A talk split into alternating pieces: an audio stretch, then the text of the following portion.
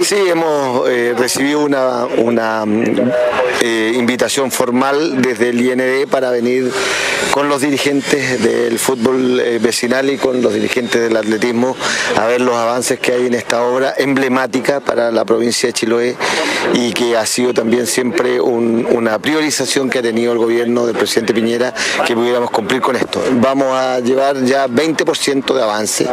Este avance también vamos, nos hemos encontrado con algunos inconvenientes que vamos a tener que trabajar con la gente de CERPLAC de la municipalidad, con el alcalde, con el consejo, eh, también con, la empresa constructora para poder eh, resolver algunos inconvenientes, especialmente con un, mm, alcantarillas de, agua lluvia que están en algunos sectores que no estaban contemplados, que tenemos que resolverlo prontamente para no parar ahora. Esta es una hora, como dije, que es muy necesaria para la comunidad desde el punto de vista de lo deportivo, de lo social, desde el punto de vista de recuperar espacio público para eh, tener buenas costumbres. Y, este va a estar enclavado ya casi en el centro de la comuna de Castro, otro recinto deportivo para nuestros deportistas del vecinal y eh, series menores, damas, eh, senior y, la adulta que va a tener aquí un complejo deportivo de las características de nivel que necesitamos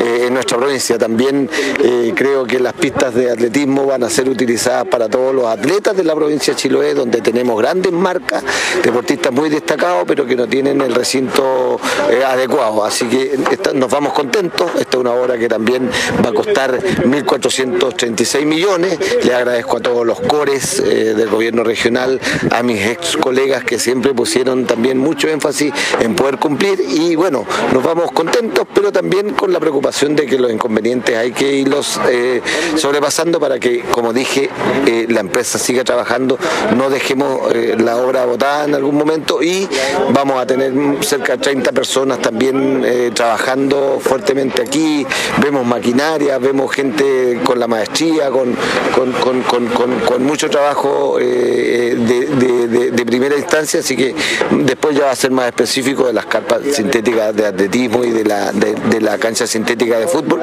pero me voy contento, así que agradezco a los dirigentes que estén bien preocupados. Ellos son el ojo vigilante que necesitamos igual por cualquier inconveniente que nos encontremos para poderlo solucionar, solucionar siempre eh, de buena forma. Perfecto, muchas gracias. Muy amable.